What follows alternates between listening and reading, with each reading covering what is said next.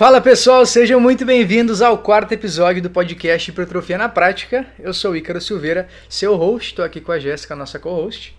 E aí pessoal, bem-vindos ao quarto episódio.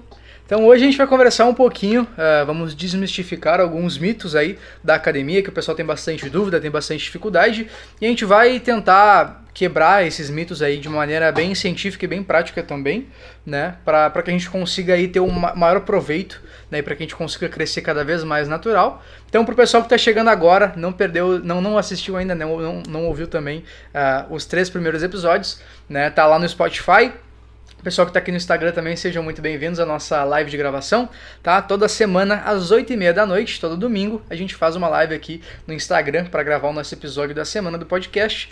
Então, se vocês tiverem alguma dúvida, se quiserem participar da gravação da live, sejam muito bem-vindos aqui no, no, meu Instagram também, é icaro.treinador. E o pessoal que está ouvindo aí no podcast no Spotify vai ter aí na, na descrição para vocês do episódio certinho, uh, vai ter minhas redes aí certinho. E também o nosso grupo do Telegram, onde eu sempre aviso ali também, lanço as notificações para tudo por dentro dos bastidores aqui uh, que eu estou lançando, produtos novos, enfim, se tiver alguma promoção na consultoria, alguma coisa nesse sentido, eu sempre lanço lá na, no canal do Telegram primeiro. Então participa aí pelo link também que está na descrição do episódio. E sem mais delongas, vamos começar. Então, para começar, acredito que esse é um mito muito importante a ser desvendado, né? Que é um, acho que top 1 também, né, dos falados, né? Quanto mais tempo o treino durar, quanto mais tempo eu ficar na academia treinando, é melhor? Na verdade, não.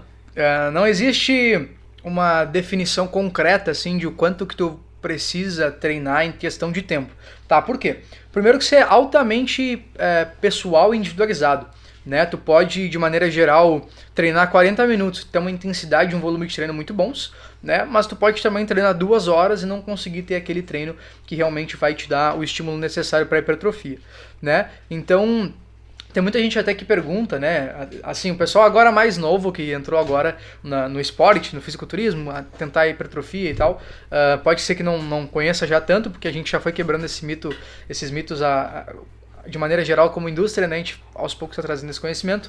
Mas antigamente o pessoal tinha muito essa dúvida, né? E se perguntava em relação ao catabolismo muscular, né? Achava que, que a gente ia treinar, né? E determinado tempo de treino, a partir dali, tu não ia conseguir ter mais é, nenhum estímulo para hipertrofia e acabar perdendo massa muscular, né? Porque isso vem de uma concepção que na concepção está correta, né, de que o treino ele é algo, ele é um estímulo catabólico em primeiro lugar. Então, realmente quando tu tá na academia, tu tá assim desgastando o teu músculo e tu tá de certa maneira uh, prejudicando aí a manutenção dele, tá? Então, depois do treino, acontece um processo de adaptação e aí tu consegue sim uh, fazer com que esse treino seja um estímulo para tu construir mais massa muscular.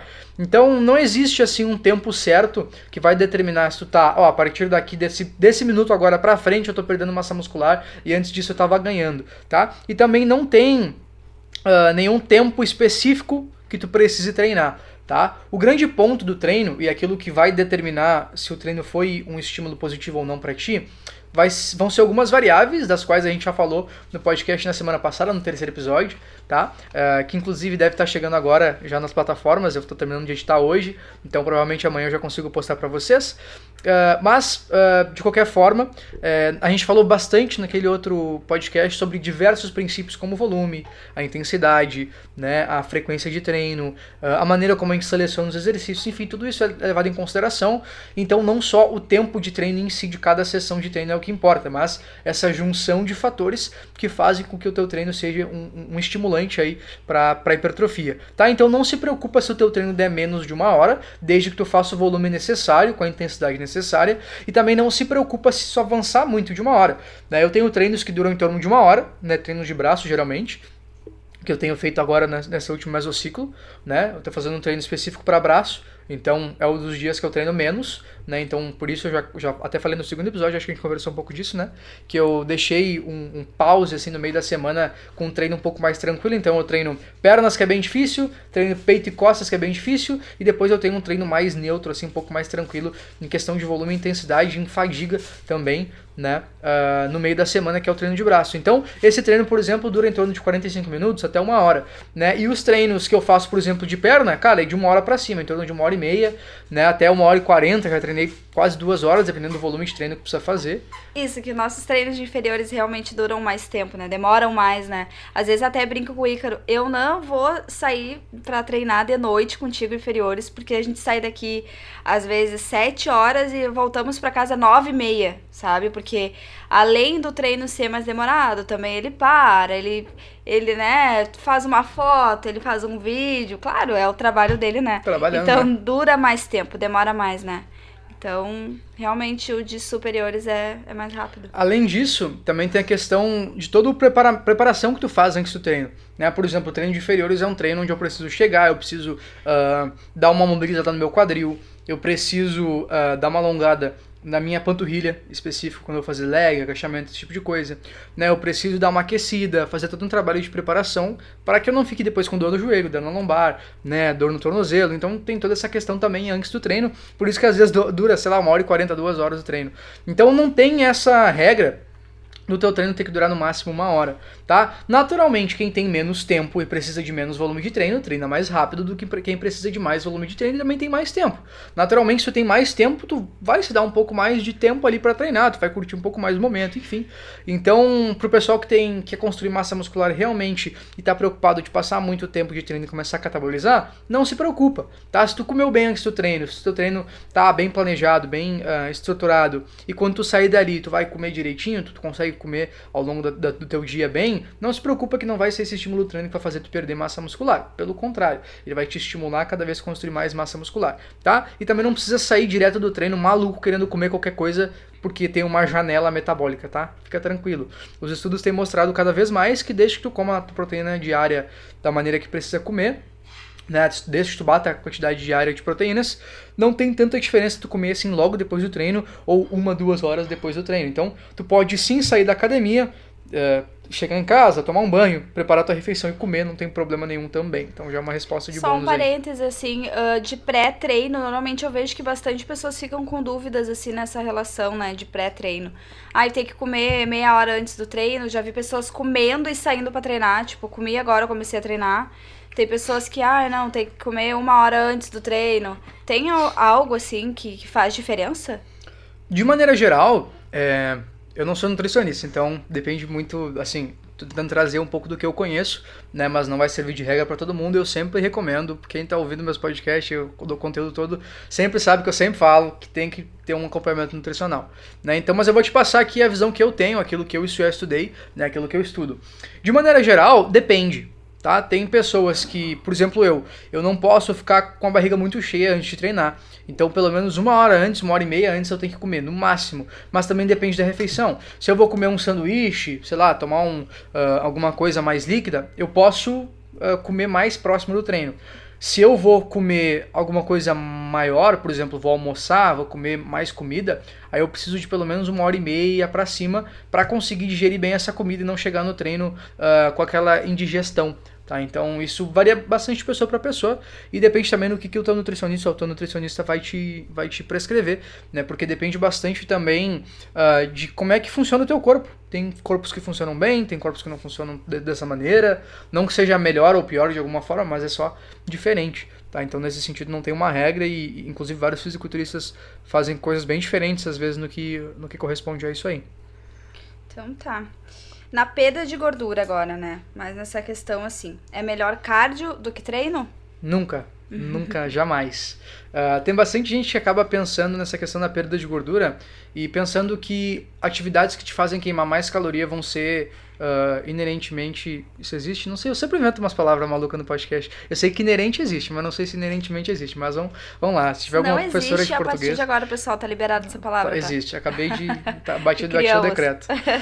Fala pessoal, tô aqui na pós-edição do podcast, tá? Só pra avisar vocês de que inerentemente existe sim. Joguei no Google, tá? Então se tá no Google, tá falado, beleza? Uh, então. Uh, é que eu sei só em inglês, tá ligado? Que é inherently. Tipo, é inerentemente. Eu acho que existe, inerentemente, Momento certeza. cultura. É, eu acho que existe. Uh, de qualquer forma, uh, até esqueci o que eu tava falando. O que eu tava falando mesmo? Melhor cardio do que treino. Isso, melhor. Não, melhor treino que cardio. a minha pergunta pra Ah, ti tá, é não, se tá, é ah, melhor tá. o cardio do que treino. Não, Agora é tu me- que me diz. É melhor treino do que cardio, tá? Por quê? Ah, tem bastante gente que, que acha. Ah, lembrei. Tem bastante gente que acha que ah, tu fazendo atividades que gastam muita caloria vão te fazer ah, perder mais gordura. E não necessariamente, tá? Por quê? Aquilo que determina se tu vai ganhar ou perder peso ah, é em relação à quantidade de calorias que tu come versus a quantidade de calorias que tu perde, que tu gasta no dia. Então é sempre essa balança que está sendo feita e teu corpo está sempre fazendo isso a todo momento. Então se tu comer mais do que tu precisa, tu vai ganhar peso, se tu comer menos, tu vai perder. Agora, quanto que tu vai perder de massa muscular, quanto que tu vai perder de gordura? Por isso que muita gente, por isso que vocês veem que eu não falo muito em emagrecimento, porque o meu nicho não é emagrecimento. O meu nicho é pessoas que treinam para hipertrofia, querem ganhar massa muscular e querem perder gordura. Perder gordura, a gente fala nesse sentido e com esse linguajar até quando a gente estava fazendo aqui o podcast, ah, o nosso roteiro, é porque a gente sempre faz um roteiro com as perguntas, enfim, né, para ter uma, uma direção, para não nos perder aqui e passar tudo para vocês. Ainda falei para Jéssica, troca emagrecimento por perda de gordura. Por quê? Porque quem quer emagrecimento às vezes quer perder peso a todo custo. Então, não importa se é massa muscular, se é gordura, se é glicogênio, ah, se é massa óssea, né? As pessoas não se preocupam com isso na maioria das vezes. Então, eu não quero emagrecimento, eu quero perda de gordura. O que que isso significa? Que eu quero manter toda a massa muscular que eu tenho, que eu quero manter toda a massa livre de gordura. Ou seja, eu quero manter minhas organelas, quero manter minhas mitocôndrias, quero manter meu glicogênio muscular, minha água Mas tem uma intracelular. diferença, eh, tipo, uh, as pessoas que te procuram, tem diferença nisso? Pessoas que chegam e dizem, olha, eu quero só emagrecimento ou eu quero perda de gordura e continuar com, sei lá, com nível de massa muscular, enfim. Ou as pessoas, no meu ponto de vista, eu achava que quando as pessoas precisavam, né, queriam, optavam pelo emagrecimento, elas queriam um nível de definição, assim. Então, eu não via, né, uma diferença entre os dois, assim, né. É que depende. Ah, existe uma. ah, um nome, e não, não entendam mal, não é no sentido de diminuir nem nada. Mas, ah, principalmente nos Estados Unidos, a gente fala, quando tu é coach, né, treinador ah, de atletas, então pessoas que têm physique athletes, que a gente chama, né, que são pessoas que, que treinam para ter questão física, então estética. Né, não necessariamente esportes de força, né, porque lá tem essa distinção entre esportes de força e esportes estéticos. Então, fisiculturismo é estético, powerlifting, LPO ah, e strongman é pra, mais para força. Então, não importa se tu tem mais gordura ou menos, o que importa é a força que tu tem.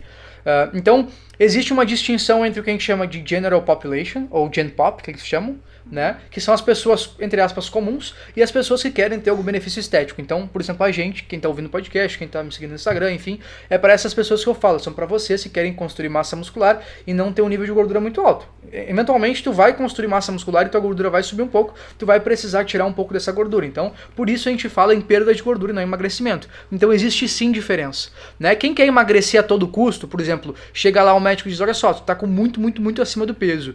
E a pessoa diz: Eu quero emagrecer a todo custo. Essa pessoa provavelmente, na maioria das vezes, ela vai perder massa muscular junto. Eu não recomendo isso. E eu trabalho predominantemente com pessoas que querem, pelo menos que querem perder gordura, mas que querem manter massa muscular, ou até começar a construir massa muscular, porque vê o quanto isso te faz bem, o quanto isso é bom, né? O quanto tu te sente bem, né? O quanto esteticamente é bom em questão de saúde também, tá? Porque quanto mais massa muscular tu tem, melhora diversos marcadores aí fisiológicos relacionados à saúde, saúde cardíaca, ah, saúde de, de colesterol, saúde dos teus órgãos, enfim. Então, tem bastante coisa nesse sentido. Então, tem sim uma distinção quando a gente fala em perda de gordura e em emagrecimento, tá? Ah, e voltando à pergunta, o treino, na minha opinião, ele é muito melhor para perda de gordura do que ah, o cardio, tá? Por quê? Porque o treino, ele faz um estímulo para tu construir massa muscular. Quando tu tiver com calorias muito baixas, ele dá um estímulo para que tu não perca massa muscular, então para que tu mantenha o máximo possível, né? E além disso, são calorias que geram uma adaptação fisiológica ah, positiva no sentido de construir massa muscular mesmo. Né? O cardio, ele gera adaptações, pode gerar adaptações ah, fisiológicas também no sentido de te dar mais ah, te dar uma capacidade maior de respiração, né? De mais condicionamento cardiorrespiratório mesmo. Ele pode te dar mais resistência naqueles músculos ali envolvidos, mas é mais ou menos isso. Também tem vários benefícios para a saúde, tá? Bastante. Ah, mas quando se fala em perda de gordura e manter massa muscular, eu sempre prefiro que tu faça o treino antes, se tu fizer os dois, do que o cardio. Tá? Isso bastante gente tem dúvida também. Ah, eu fa- posso fazer o cardio antes do treino? Poder, tu pode.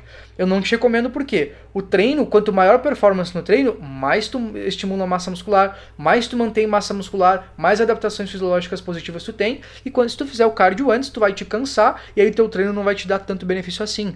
Né? Se tu faz um treino destruidor de pernas, tu consegue fazer esteira? Consegue. Não é muito difícil. Ah, pode ser que seja um pouco mais difícil, mas descansa ali 10 minutos de tá tranquilo, já dá pra tu fazer. Né? Agora faz um faz meia hora, 40 minutos de esteira, vê se tu vai fazer um treino de perna produtivo. Provavelmente não tá? Então, nesse sentido, eu prefiro sempre usar muito mais o treino, que te dá alguma coisa, do que o cardio, que é só puramente para uh, ah, queimar calorias. Até porque o cardio pode ser caminhada, pode ser bike, pode ser esteira, pode ser caminhar na rua, pode ser hiking, tu pode sair caminhando nas montanhas. Elíptico também, né? Elíptico, tu pode fazer mountain biking, cara, sei lá, tu pode andar de bike na faixa, tu pode fazer natação, tu pode pular corda, fazer luta. Cara, tem uma variedade infinita aí de. de... Tem as danças. Dança também. Né? Adoro. O pessoal que gosta aí também vale a pena. Mas aí tem muita gente que faz a dança e depois vai treinar. Se tu quer hipertrofia ou quer manter mais massa muscular, não é o que eu recomendo. Eu recomendo que tu treine com a energia que sobrar, tu dança. Porque se tu dançar antes ou fizer cardio antes, a energia que vai sobrar, que vai ser menor, vai ser pro treino. E aí teu treino, desculpa, vai ser meio merda. E aí tu não tem como esperar construir massa muscular com um treino meio merda. Né? Tu tem que te focar naquilo que tu consegue fazer da melhor maneira possível. Então tá. Agora vamos falar um pouco sobre os suplementos, porque muita gente, eu ouço muitas pessoas falarem, né? Se dá para crescer sem o uso de suplementos? Não, precisa de suplementos para crescer. Desvenda isso, afinal de contas, usa ou não usa o suplemento para crescer? Ó, primeiro um disclaimer que eu sempre faço, eu não sou nutricionista, tá? Então eu sempre trago só a informação aqui para vocês que eu estudo, que eu tenho conhecimento, mas sempre consulta com alguém antes de tu tomar ou não tomar qualquer coisa que seja em relação a suplementos, tá? Mas de maneira geral, tu não precisa de suplementos para crescer, tá? Isso tem que deixar bem claro. Só com o treino e com a dieta e com o descanso tu consegue sim crescer muito bem por sinal. Para que que serve o suplemento? Já tá no nome, é suplementar, ou seja, se alguma coisa tem dificuldade, se alguma coisa falta, a gente coloca alguma coisa ali para encaixar. O pessoal gosta muito de whey. Ah, nossa, whey é o deus dos suplementos, é o melhor suplemento para mim não é, tá? Para mim o melhor suplemento é a creatina, eu vou te explicar por quê. Primeiro que é o melhor custo-benefício. É muito mais barato que o whey e é, o efeito dela é muito mais. Uh, tu consegue sentir muito mais do que o whey. Por quê? O whey nada mais é do que proteína. Então, se tu não consegue comer a quantidade máxima de proteínas que tu precisa, o whey serve para tu conseguir bater essas proteínas de uma maneira mais fácil e mais prática, tá? Se tu quiser trocar todo o whey que tu toma na vida por frango, por carne, tá show de bola. Não vai fazer diferença nenhuma tá? A não ser se tu tiver algum problema gastrointestinal, alguma coisa nesse sentido, que daí talvez o nutricionista vai te dizer para tomar um whey específico, talvez um hidrolisado, que ele já é mais digerido, para te facilitar nessa absorção. Aí até pode ser que seja um caso, tá? Mas de maneira geral, para quem é saudável, não vai fazer muita diferença trocar um whey por qualquer outra proteína completa, tá? Só que eu prefiro a creatina. Por quê? O whey tu consegue trocar por frango. Agora, a creatina tu não consegue em nenhum lugar na tua dieta o suficiente para te gerar um, um benefício, a não ser tomando a creatina exógena, que a gente chama, né, que de fora. Por quê? A creatina, ela funciona saturando a tua célula muscular, tá? Para que tu consiga, ao longo do tempo, quando ela estiver bem saturada, tu consiga ter mais força, mais resistência e uma melhor recuperação entre as séries. Então, diretamente ela impacta no quanto tu consegue treinar no quão forte tu é, no quão resistente tu é e na quantidade de volume que tu consegue fazer. Então, se tu consegue aumentar em 5%, 1% que seja o que tu consegue fazer, tu já vai ter 1% provavelmente de aumento na tua chance de hipertrofiar. Então, o que eu percebo, quando eu começo a tomar creatina, eu percebo em torno de 10, talvez até 15% às vezes de incremento na minha força.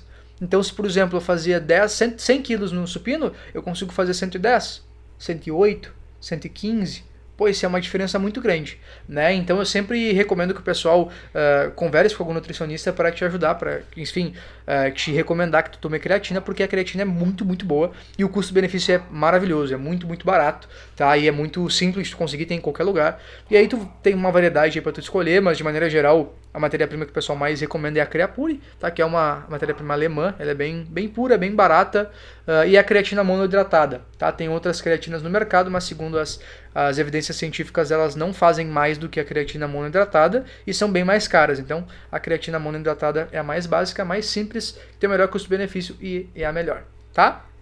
Até assim, eu sou uma pessoa que não uso uh, muito, né, amor? Eu até tava usando antes o whey, mas começou, comecei a ficar com alguns problemas, assim, intestinais, né?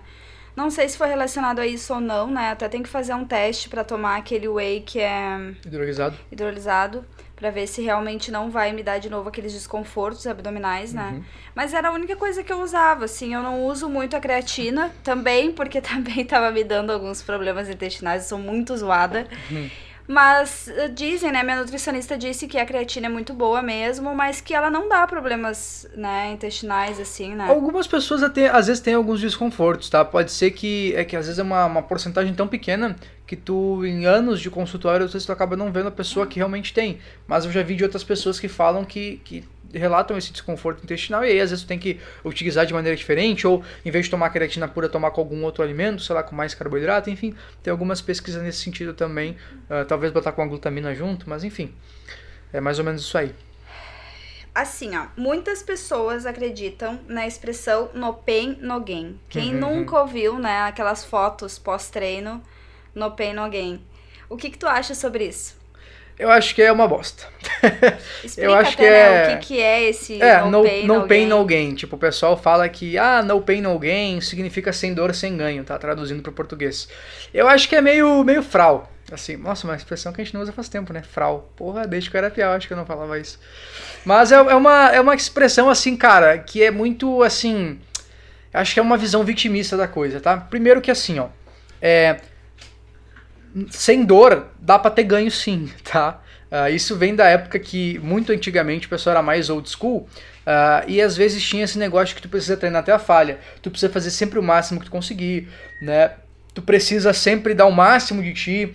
Tu precisa sempre sofrer. Tu precisa passar mal. Tu precisa vomitar. Precisa doer.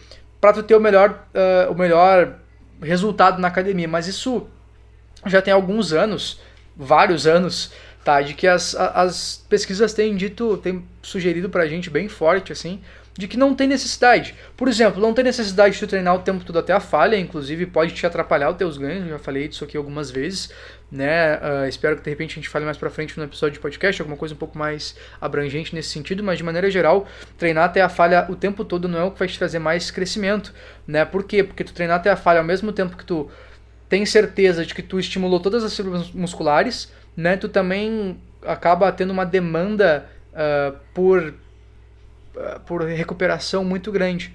Né? Então, até a Sara, que está na, na, nossa live aqui no Instagram, falou que ganha sem dor. O professor dela não deixa eu ter dor. Exatamente, não é necessariamente algo que tu precisa ter. Embora às vezes vão ter períodos onde seja interessante. Tá? Por quê? Eu faço, já expliquei para vocês em um outro podcast, eu faço uma periodização para mim, uh, em que o mesociclo, né, que é um, um, ciclo médio aí que a gente chama de 4 a 5 semanas, ele começa com uma intensidade, uh, sei lá, 7, na próxima semana 8, 9 e 10. Quando chega em 10, é até a falha. Né? Então eu treino até a falha e às vezes até um pouco além da falha, porque depois eu vou fazer um período regenerativo. Então não tem problema eu ter essa demanda maior por recuperação, porque depois eu vou dar esse período para o meu corpo se recuperar bem. Então vale a pena eu tentar tirar o máximo que eu posso nesse, nesse período. Né? Então aí para mim vale bastante a pena é, treinar até a falha. Mas de maneira geral, ao longo do tempo, não é uma coisa que é necessária. E não precisa tu vomitar no treino de perna, embora possa acontecer, né? Uh, já, já aconteceu comigo, enfim, já aconteceu com vários atletas. Tem atletas que fazem isso um requisito, aí eu não acho que tá certo, né? E tem um problema para mim de mindset muito grande, que é as pessoas acharem que são vítimas. Tipo assim, ah, eu escolhi ser fisiculturista, eu tenho que sofrer, passar fome, uh, porque eu tenho que. É difícil, meu treinamento é complicado, eu tenho que comer o tempo todo, e é muito complicado, é difícil. Cara, foi tu que escolheu. Então mata no peito e faz. Eu paro desse ponto de, de vista aí. Tá? Essa dor desse no pain, no gain que fala, né? Essa expressão, não é a dor que a gente sente pós-treino. Não necessariamente. A ideia do no pain, no gain é quer dizer que sem sacrifício, sem dor, sem desconforto, não vai ter ganho. E, tipo assim, num certo nível isso tá certo, tá? Por quê? Se tu sempre ficar confortável, tu nunca vai ter ganho. Isso é fato. Em qualquer área da vida.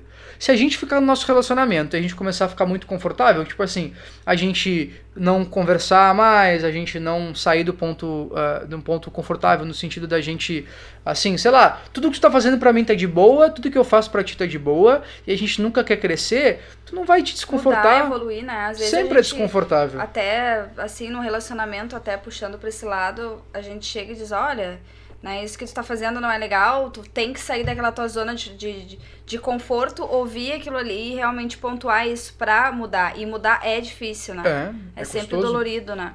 Então essa é a situação, né, em relação a no pain, no gain. Eu acho sim que até um, um certo nível muito mais baixo, uh, isso até se dá um pouco mais, uh, um pouco mais forte, né, no sentido de que se tu não tem pelo menos um mínimo de sacrifício aqui, tu não vai colher um resultado muito expressivo, mas eu também não acho que tu precisa sofrer horrores e se lamentar e dizer, nossa, porque eu faço uma dieta super restritiva e as pessoas que moram comigo uh, não fazem, e aí elas ficam uh, jogando na minha cara que comem chocolate, brother, tu que escolheu isso aí. Entendeu? Então mata no peito e faz. Ou desiste, larga e não tem problema nenhum. Cada um com as suas, uh, com as suas escolhas. Né? Mas eu acho que ficar se vitimizando nesse sentido e dizer que ah, é muito difícil, porque dói, porque não sei o quê. Acho que não é aí é uma coisa que, do ponto de vista de mindset, de, de inteligência emocional, seja necessário, tá?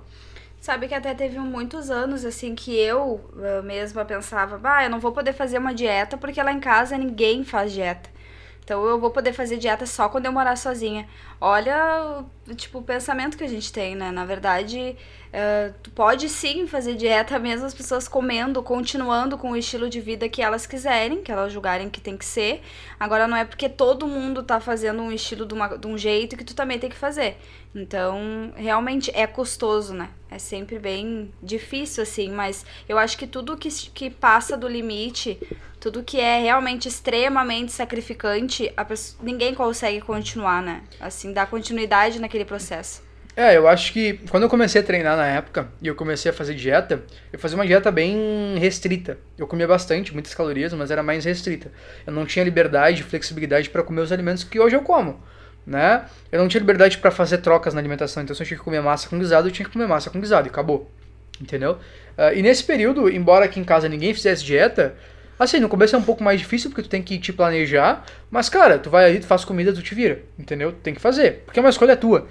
Agora, se porque na tua casa ninguém trabalha, tu também não vai trabalhar, né? Se ninguém tem um relacionamento saudável, tu também não vai ter, porque tu não quer, sabe?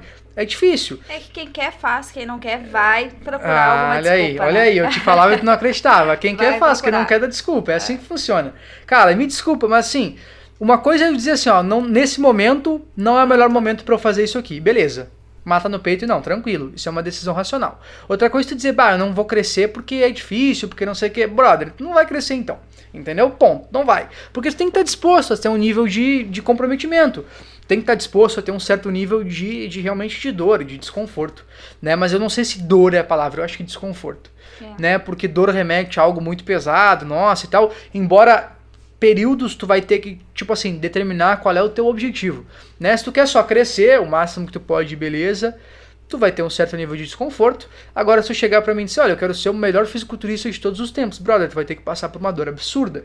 Aí sim, talvez tu vai ter que levar o teu corpo no limite e atualmente no limite que as outras pessoas não precisam. Mas tudo depende do teu mindset, da tua ideia, né, do teu objetivo. Mas de maneira geral, acho que dizer que tu precisa sofrer mais bloqueia as pessoas de entrar no esporte do que recepciona. Verdade. Né? Eu acho que o esporte tem que recepcionar as pessoas e ele tem que te dizer, te mostrar como aquilo pode ser bom na tua vida em outros momentos, né? Por que, que fazer dieta, uh, ter o teu treino, ter fazer o teu, cardio. né, fazer cardio, ter esse comprometimento, por que que isso traduz para outras áreas da vida? Traduz disciplina, traduz autoconhecimento, traduz tu conseguir passar por adversidades, traduz tu conseguir trazer responsabilidade para ti sobre as coisas, não ficar dizendo, ah, mas eu não consigo porque ninguém me ajuda, eu não consigo trabalhar porque ninguém me aceita. Tu faz o que tem que fazer, entende? Porque não tem dinheiro que compre um corpo, não tem dinheiro que faça alguém treinar por ti, saúde, que faça né? alguém comer por saúde, ti. totalmente também, né? Então é nesse sentido, eu acho que uh, não concordo com essa expressão no pain no gain. Inclusive a gente já fez um, um, um post aqui sobre isso no meu, no meu, Instagram, bem lá embaixo, bem lá embaixo. Uh, mas já fiz também acho que essa é a minha opinião, pelo menos agora. Pode ser que daqui a um tempo eu tenha mais alguma coisa a acrescentar, pode ser que eu mude talvez alguma opinião, porque né, eu sou sempre bem aberto no, nesse sentido de uh, eu não, não procuro dizer que todas as minhas opiniões estão escritas na pedra, então qualquer momento que eu pensar uma coisa diferente, tiver razões para acreditar, eu vou procurar sempre me, me melhorar no sentido de conseguir também modificar essas, esses meus pensamentos, né? A Sara aqui tá, tá contando algumas coisas aqui. Uh, ela disse que o treinador dela treinou ela ao longo de três anos, muito bom e diz que não deixa tomar whey. Aí já é mais complicado. Acho que não deixar é meio complicado. Porque, primeiro, que treinador não tem que deixar a pessoa tomar whey ou não, né? Porque quem faz isso é um nutricionista, mas tudo bem. Mas de qualquer forma, uh, para tu não deixar a pessoa fazer alguma coisa, tu precisa ter motivo. E se ele teve, espero que ele tenha motivos aí interessantes para ti nesse sentido, tá? Uh, falou aqui também que ela teve muitos anos a dor ruim de inflamação, né? Por isso os treinos são pesados, mas para crescer sem dor. E agora ela sabe diferenciar as dores e o gosto da dor muscular, né? Exatamente. Tem dores que são interessantes, por exemplo, às vezes tu tem uma dor pós-treino é um bom indicativo, às vezes não é né? Já falei uh, isso aí em, vários episódios que nem sempre tu ter dor muscular quer dizer que tu teve o melhor treino possível, mas às vezes tu ter o melhor treino possível vai te dar alguma dor, né? Mas não necessariamente é inversamente proporcional também. Então tudo depende, né? E tudo uh, vai ser levado em relação a, a, ao momento que tu precisa, ao indivíduo. Então ter dor ou não ter dor é, é bem relativo à, pessoa também e ao momento, né? E é verdade que quanto mais comer proteína, maiores serão os meus músculos? Não. Não. O que acontece é que, ao longo dos anos, uh, as populações e alguns profissionais vão tendo aversões a algumas, algumas comidas, alguns uh, nutrientes, e acabam fazendo uma espécie de, de, de terrorismo alimentar com as pessoas. Tá? Então, o que acontece é que antigamente, por exemplo, o pessoal demonizava gordura, então tudo que tinha gordura não dava para nem chegar perto. Ovo, uh, tem gordura, não pode chegar perto. Mesmo que seja necessário para ter um, um, bom HDL, né, que é um colesterol bom. Uh... Até essa questão do ovo, eu cresci com a minha mãe dizendo que eu podia comer um ovo por dia, né? Só. Hoje eu não podia comer já... mais que um ovo, porque ela dizia, tu tá louca. É muito perigoso comer mais de um ovo. Não podia comer ovo de noite. Eu não podia, eu cresci, mãe. Porque de noite tu. Mãe, pelo amor de Deus, por que tu fez isso comigo? Hoje em dia, minha nutricionista coloca dois ovos para mim de manhã já, de cara. Eu assim, tive época que eu acordava e comia seis, sete ovos. É. Três, quatro completos, mais umas quatro, cinco gemas e mandava ver e acabou, não tava nem aí. E meus exames estavam todos perfeitos. Né? Claro que você tem que ver de cada pessoa a quantidade de colesterol, óbvio, né? Tô sendo hipócrita aqui de dizer que todo mundo serve a mesma medida, mas... Mas não é esse bicho, né? Esse terrorismo. Assim, é, né? eu digo assim, nessa época anterior foi a, a, a, gordura. Hoje em dia o pessoal tem muito medo de carboidrato, né? E aí diz que a proteína é a melhor coisa do mundo. Só que, cara, a proteína, além de um certo limite, ela não faz mais nada, tá? Entenda isso, a não ser te dar saciedade. Uh, então, se tu pega, por exemplo, a quantidade de, de, carboidrato e de proteína, elas têm a mesma quantidade de calorias. Então, uma grama de carboidrato e uma grama de proteína, todos têm 4 calorias. Então, tu consegue trocar, por exemplo, 26 gramas de proteína por 26 gramas de carboidrato em questão de calorias. Só que 26 gramas de proteína te saciam muito mais que 26 gramas de carboidrato. Só que a proteína, depois de um certo nível, não te traz mais nenhum benefício. Né? Se tu comer muito pouco, tu não consegue estimular a síntese de proteínas no teu corpo e aí tu não consegue dar aqueles, uh, aqueles tijolos que ele precisa para construir as paredes dos músculos, enfim, só para vocês terem uma noção, tá? Uh, mas também se tu comer a mais que isso, tu não vai construir horrores, porque Até o teu corpo tem um limite. que quando, se, se tu tá com proteína em excesso, ela se transforma em gordura. Isso é real? Depende. Honestamente, não conheço ao certo o mecanismo da proteína virar gordura.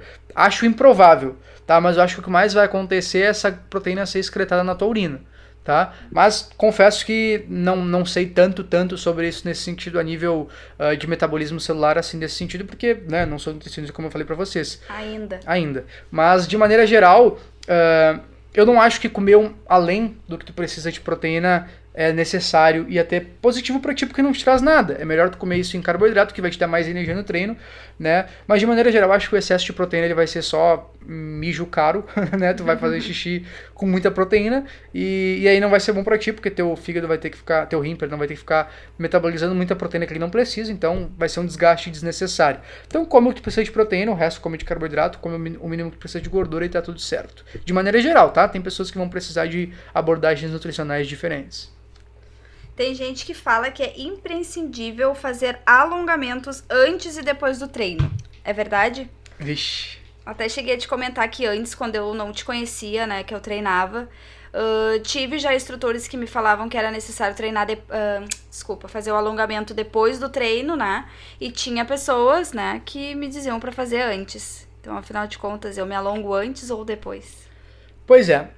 é a literatura tem trazido informações nesse sentido.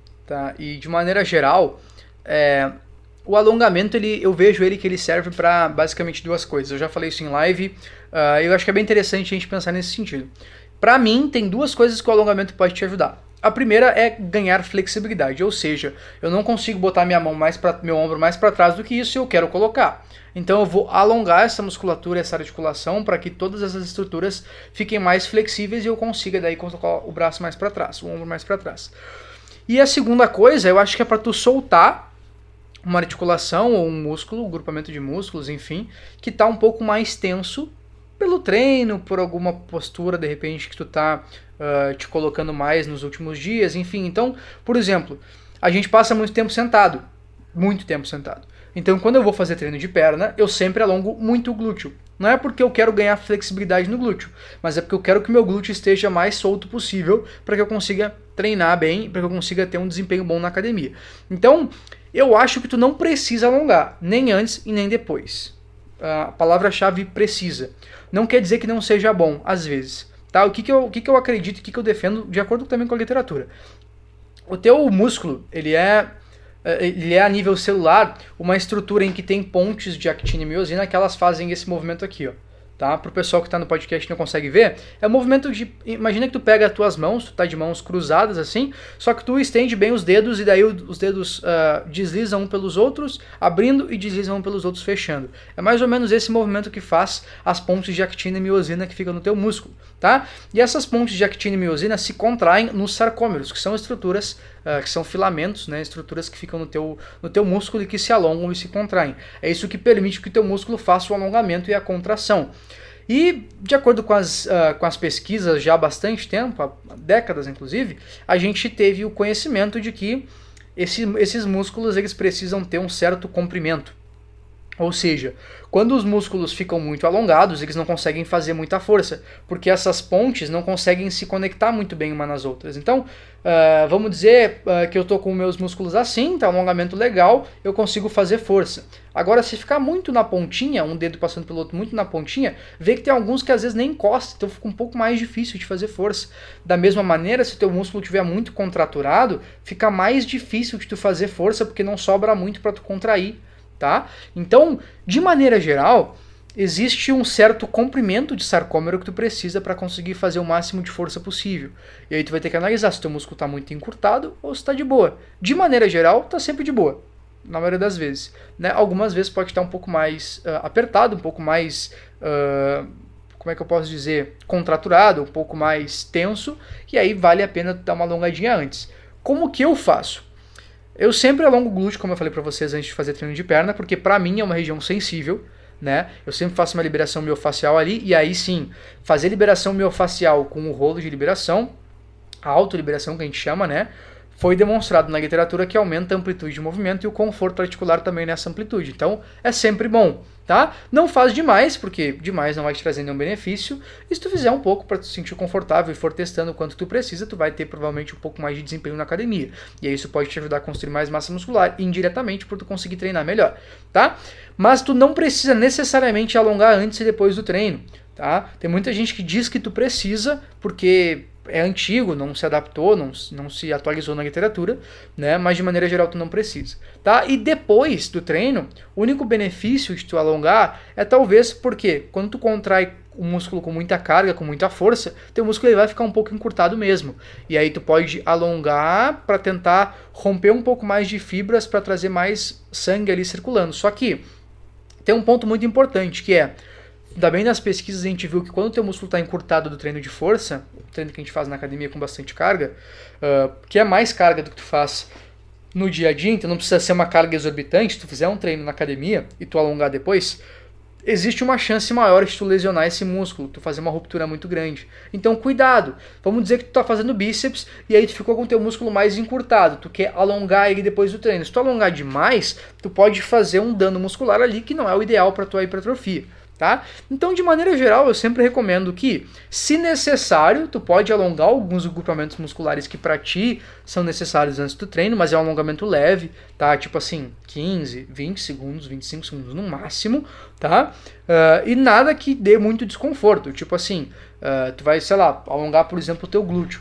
Tá? Tu pode sentar na, na cadeira ou sentar no chão, enfim, coloca a perna que tu quer o glúteo alongar, coloca o tornozelo em cima do joelho, então tu vai como se quisesse cruzar as pernas, e aí tu vai puxar o teu joelho em direção ao teu peito e vai inclinar o teu peito em direção ao teu joelho, isso vai alongar teu glúteo. O quanto alongar?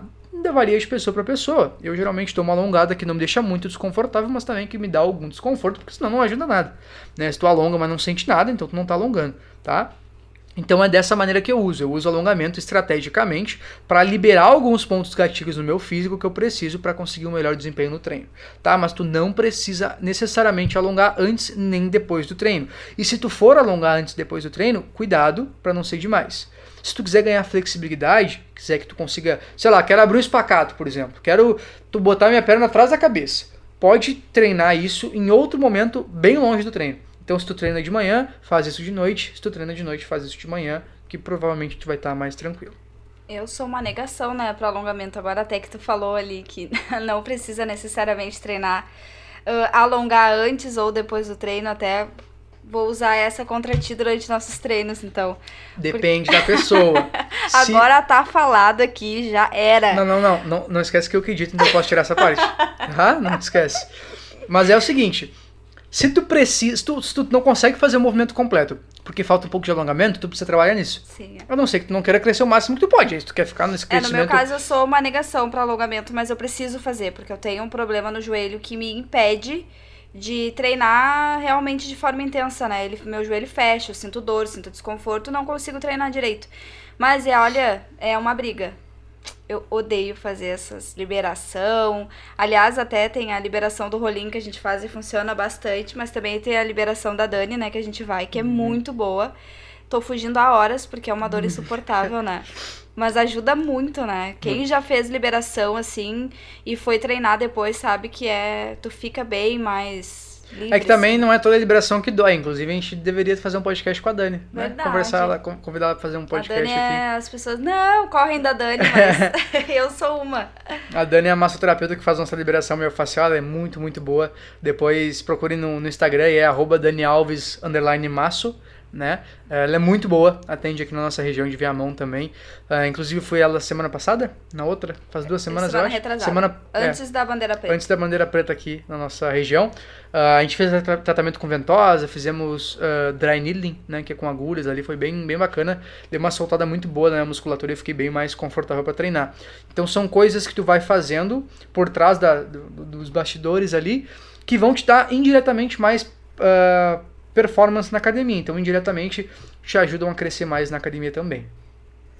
É preciso mudar o treino para o músculo não se acostumar ao exercício? Não, negativo. Eu já falo isso, cara, toda semana eu falo isso. Ou respondo caixinha nos stories, by the way. Se vocês não estão ainda fazendo pergunta na caixinha dos stories, corre lá. Todo dia eu deixo caixinha aberta de perguntas para vocês nos stories. Sempre tento responder com gráfico, com imagem, sei lá, com vídeo, qualquer coisa para uh, trazer um pouco mais de conteúdo para vocês. Então, sempre vem umas, uh, umas perguntas muito boas lá. Então, se vocês quiserem uh, ter uma resposta mais personalizada das perguntas de vocês, vai lá nas caixinhas de perguntas aqui no meu story do meu, meu Instagram, tá? icaro.treinador, e sempre vai ter lá alguma caixinha para tu conseguir trocar essa ideia com a gente, tá? Tem bastante tempo já na época do Arnold, pessoal que conhece lá de 1970, 1960, né, que tem um princípio que o pessoal chama de princípio da confusão muscular. O que esse princípio nos diz, entre aspas, né, é que tu deveria. Teu músculo acostuma com o estímulo, então tu tem que estar sempre trocando para que ele nunca esteja pronto para o que vai vir. E aí se adaptar mais. Embora isso seja bonito e o Arnold tenha construído um físico espetacular com isso, talvez, se ele tivesse o conhecimento que a gente tem hoje, ele, tenha, ele teria construído um físico ainda mais espetacular. Então, nesse princípio, entre aspas, da confusão muscular, tu trocar o treino demais, ele gera mais adaptação. Mas na realidade, o que a gente viu é que se tu muda muito frequentemente o teu treino, o teu corpo não tem tempo suficiente para se adaptar a esses estímulos e conseguir progredir neles. Então, se em cada semana tu faz o supino numa maneira diferente, com uma carga diferente eh, e numa ordem diferente no treino, tu nunca vai ter um ponto de referência para saber como é que está sendo a tua performance. E aí tu não vai saber também se tu tá conseguindo progredir ou não, né? Tu nem vai conseguir talvez progredir. Então se numa semana tu faz supino, na outra semana tu faz supino inclinado com halteres, na terceira semana tu faz supino de novo, na quarta semana tu faz apoio. Tipo assim, como é que tu vai saber se teu supino tá realmente se adaptando, está progredindo, se tu cada vez faz de uma maneira diferente, né? Então por isso esse princípio da confusão muscular confunde mais tudo que o teu corpo, tá? O teu corpo ele vai fazer o que tu mandar ele fazer. Se tu mandar ele fazer supino, ele vai fazer. Vai fazer o máximo que ele puder e é isso. E agora se tu ficar o tempo todo mudando o teu treino, tu não vai dar tempo hábil pro teu tempo, pro teu corpo conseguir se adaptar e conseguir melhorar em relação a como ele estava. Por quê? Existe um, um, um, um um princípio que é da supercompensação. Como é que funciona isso?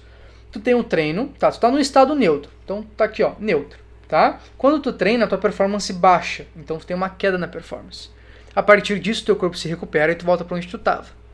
E aí, como teu corpo é muito inteligente, ele pensa, cara, eu não quero ter que passar por essa recuperação de novo.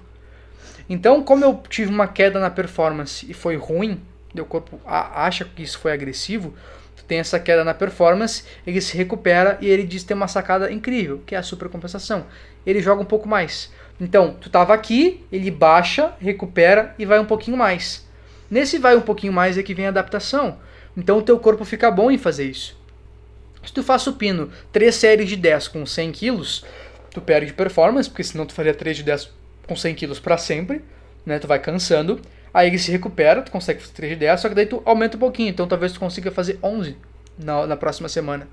E aí ele vai se recuperar de novo e vai jogar um pouquinho mais para cima de novo. E aí tu continua. Então, ao longo do tempo, o teu corpo está fazendo isso aqui, ó, e está se adaptando para que ao longo do tempo tu consiga progredir.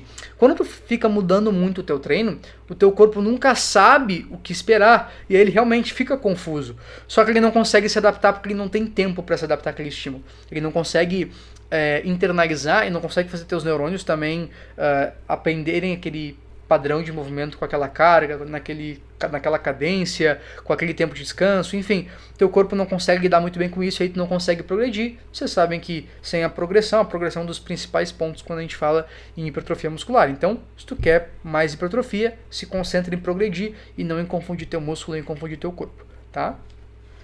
Nos desvenda então, por favor, se é real que treinar em jejum ajuda na perda de gordura.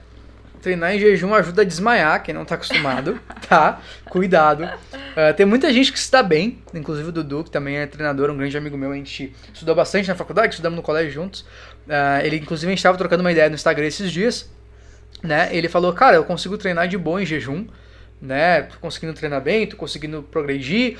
Só que eu perguntei para ele, mas será que de repente tu não ia conseguir progredir mais se tu treinasse no, ao longo do dia alimentado? E ele falou, bah, pois é, não tinha pensado nisso. Eu digo, é, então, tu treinar em jejum, claro que tu não tá, teori, tu tá teoricamente tu tá em jejum, mas tu tem carboidrato no teu músculo da refeição dos dias anteriores. Então, se tu comer bastante antes de dormir, tu ainda tem bastante carboidrato no teu músculo quando tu acorda de manhã para treinar em jejum. Eu não gosto de fazer isso, porque eu perco muita performance. Eu preciso estar com bastante uh, glicogênio muscular, eu preciso de bastante carboidrato dentro do músculo para conseguir ter o melhor desempenho. Então, por isso eu treino do meio pro final do dia. Se eu treinar de manhã, minha performance é uma merda. Eu também. Eu me sinto eu, mal. Primeiro exercício já tô desmaiando. É, já tô mal, entendeu? Ainda mais tu que tem um pouco de hipoglicemia às vezes, né? O pessoal que tem hipoglicemia recorrente, cuidado, é bem complicado e pode realmente te fazer passar mal e tu pode ficar mal. Mas também tem pessoas que se adaptam ao longo do tempo, conseguem é, ter uma performance legal e treinar em jejum. Então, depende da pessoa, tá? Mas treinar em jejum não vai te fazer queimar mais gordura, tá? Não vai. Treinar em jejum vai ser a mesma coisa que treinar alimentado, em relação à questão de, ganhos, de, de, entre aspas. Não de ganhos, porque sempre mais alimentado tu vai ganhar mais, porque tu consegue botar mais carga, tu consegue mais treinar energia, mais. né, né? Quanto mais energia, melhor tu treina, quanto melhor tu treina, mais tu cresce. Então, de maneira geral, eu sempre prefiro indicar para todo mundo fazer alimentado. Se tu não conseguir, a tua única opção for fazer em jejum, beleza. Só tenta achar uma estratégia nutricional que te permita treinar em jejum e que tu fique bem. E cardio em jejum tem alguma diferença? Tem. O que, que, que, que acontece? Quando tu faz um exercício aeróbico em jejum, uh, exercícios no geral, tu tem algumas vias metabólicas que a gente chama que o teu corpo pode pegar calorias, tá? O que acontece? Se tu quer fazer um exercício com alta intensidade, tu precisa uh, queimar calorias rápido.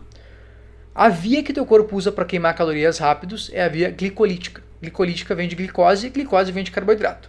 Então, quando o teu músculo tem carboidrato dentro, que é sempre para quem treina, come bem, né? O teu, o teu corpo ele usa o carboidrato para atividades de curta duração com uma intensidade média alta. Ou seja, se tu vai correr por pouco tempo com bastante velocidade, tu vai usar carboidrato. quando tu vai treinar, tu usa carboidrato. Se tu vai nadar bem rápido, tu usa carboidrato. Por exemplo, 50 metros rasos, 100 metros rasos, tu usa pouco carboidrato. Se tu vai correr uma maratona de 52 km, tu já não usa mais carboidrato. Por quê? Tu não precisa de muita energia logo de cara. Tu precisa de bastante energia, mas bem aos poucos. Porque tu tá naquele trotezinho, tu tá acostumado ali, tu tá num, num nível em que tu consegue manter aquela, aquela atividade física por muito tempo. Então pensa assim, tu vai fazer uma, uma, um exercício de longa duração, é longa duração, a intensidade é baixa. Então sempre que a intensidade for baixa, que a duração for longa, tu vai tender a usar mais a gordura como fonte de energia, porque a gordura demora mais para ser mobilizada, para ser quebrada e para ser transformada em energia. Então, quando a tua gordura está no teu corpo, por exemplo na barriga ou enfim em qualquer lugar, a gordura ela precisa ser mobilizada, ou seja, tirada dessa, desse local e ser colocada na corrente sanguínea, onde ela vai virar ácidos graxos de glicerol, e aí o teu corpo vai usar esses ácidos graxos de glicerol para quebrar isso e fazer energia. Então, liberar calor. É calor que o teu corpo usa como energia. Então, a partir desse momento é um processo que demora, demora a acontecer. Por isso, quando a gente faz exercícios de longa duração, que a gente de repente não usa tanto carboidrato, porque a gente precisa dessa uh, energia vindo aos pouquinhos, a gente tende a usar mais gordura. Já quando tu vai, por exemplo, correr na esteira mais rápido, tu vai usar mais carboidrato. Então, quando tu faz o cardio em jejum, tu usa mais gordura naquele momento. Então tu queima mais gordura naquele momento. É, realmente as pesquisas apontam nesse sentido. Quando tu faz um cardio alimentado, por exemplo, tu tá no meio do dia lá e resolve fazer um cardio, tu vai usar mais carboidrato. E a diferença entre calorias não é muito grande. Então qual é a diferença? Por que, que todo mundo não faz cardio em jejum para queimar mais gordura? Porque a pesquisa viu, as, as, as evidências científicas têm sugerido pra gente que o teu corpo é inteligente pra caramba. Sério, o teu corpo é o bagulho mais inteligente que existe no mundo. Ele é, é muito verdade. adaptável. Muito adaptável. Então, uh, tudo que ele puder para manter as coisas como estão, ele vai fazer. Que isso a gente chama de homeostase. Então, tu tá com um nível de energia normal, e aí vamos dizer que tu faz um cardio em jejum, tu queima bastante gordura naquele momento. Então ao longo do dia, o teu corpo vai queimar mais carboidrato para contrabalancear. Se tu faz um cardio com mais intensidade, com uma duração menor, tu vai usar mais carboidrato. Então teu corpo vai tender a queimar mais gordura no resto do dia. Então o que a, o que a ciência viu é que dá mais ou menos elas por elas. Claro, para indivíduos que são naturais, não tem nenhuma. Tem muitos hormonizados que juram de pé junto, que eles queimam muito mais gordura fazendo cardio em jejum. Aí eu vou te dizer, não faço ideia. Porque com outros hormônios, como a insulina, como o GH, talvez tenha alguma outra coisa, algum outro caminho fisiológico que realmente seja nesse sentido. Não sei, não conheço de nenhuma literatura que aborde isso nesse sentido, tá? Mas para quem é natural, não tem muita diferença. Eu gosto muito de fazer cardio em jejum, gosto, porque eu me sinto muito bem. Para mim a intensidade é bem menor, então eu consigo fazer sem tanto esforço e queimo mais ou menos a mesma quantidade de calorias eu me sinto melhor. Meu corpo parece que, sei lá, eu me sinto bem por já fazer logo quando acordo. Então eu gosto de fazer cardio em jejum. Mas não é sempre. Às vezes eu quero fazer alimentado, às vezes não quero. Então depende, faz o que tu conseguir aderir mais. Aderência é a palavra-chave. Tá? Inclusive eu fiz um carrossel aqui, isso vale para cardio também. Fiz um carrossel aqui no meu feed no Instagram sobre aderência. Cara, aderência é um dos pontos, é o, é o ponto mais importante tá? De todo treinamento. Se tu tiver uma dieta merda, um treino merda, desde que tu faça isso por longo tempo, vai te dar até um resultado entendeu? Mesmo que não seja o melhor possível, tá? Então, faz. Se alimentado, se é em jejum, que tu conseguir fazer melhor, faz que isso vai te dar um pouco mais de resultado do que se tu não fizer nunca, né? Então, sempre uh, tenta testar, ver o que, que funciona melhor para ti, né? Também não, não vale a pena tu fazer cardio em jejum se tu fica mal, se tu fica com a cabeça leve, se tu se sente eh, hipoglicêmico, enfim, cuidado com isso, né? Então, tenta testar aí pra ti ver o que, que funciona melhor. Ouço muitas pessoas falarem muitas repetições seca, poucas repetições cresce. Na prática, isso funciona? Não. Hoje é tudo não. Hoje tudo ele tá dizendo não. É, a gente tá uh, quebrando uh, mito. É pra não. quebrar, é pra quebrar mito, não é? Então vamos quebrar. É, de maneira geral, ó, de maneira geral, de novo, vamos fazer um, um acordo. Se, na próxima a gente vai pegar um alfinete. Sempre que eu falar de maneira geral, geralmente tu me alfineta. Te dou aquela cutucada tá? aqui. Permite, permite que em uma hora de podcast eu fale umas 5, 6 vezes no máximo, tá? então, vamos fazer esse combinado aí. É o seguinte. Uh, qual era a pergunta? Eu esqueci, eu esqueço. Eu tenho uma memória de Alzheimer, velho. Na boa. Vamos de novo. Muitas repetições ah, lembrei, seca tá, deixa, lembrei. Tá. e poucas repetições cresce? Tá. É o seguinte. Quando a gente fala em crescer, ganhar, construir massa muscular e perder gordura, uh, a gente tem que entender que é um todo. Não é só um processo que vai fazer diferença. Tá? Às vezes um processo faz, mas dificilmente vai ser uma coisa só que vai fazer muita, muita diferença. O que a gente tem que ter, consci uh, ter consciência e o que a gente sempre volta uh, a falar é a questão do que eu chamo, que a gente chama de ciclo, que é calories in versus calories out, ou seja, as calorias que entram versus as calorias que saem. Se tu uh, comer mais do que tu precisa, tu vai ganhar peso, se tu comer menos, tu vai perder peso. Cara, não tem como fugir disso. Sério, Olha só, vou falar bem pertinho para vocês entenderem melhor. Não tem como fugir disso, tá? Ah, mas é questão hormonal. Não importa. Já tá nessas calorias que entram, nas calorias que saem. Beleza? Então, não tem como fugir. Se tu come mais do que tu precisa, tu vai ganhar peso. Pode ser em massa muscular, pode ser em gordura, óbvio. E se tu comer menos do que tu precisa, tu vai perder peso. Pode ser também massa muscular, pode ser em gordura. Se tu não treinar, viver comendo só Mac, mas comer menos do que precisa, tu vai perder peso. Vai perder. Ah, mas é Mac, mas tu vai perder. Por quê? Porque as calorias que tu come são menores do que as calorias do que tu gasta. Só que daí, se tu não treina e tu come só porcaria, provavelmente tu vai perder muita massa muscular e tu não vai perder muita gordura.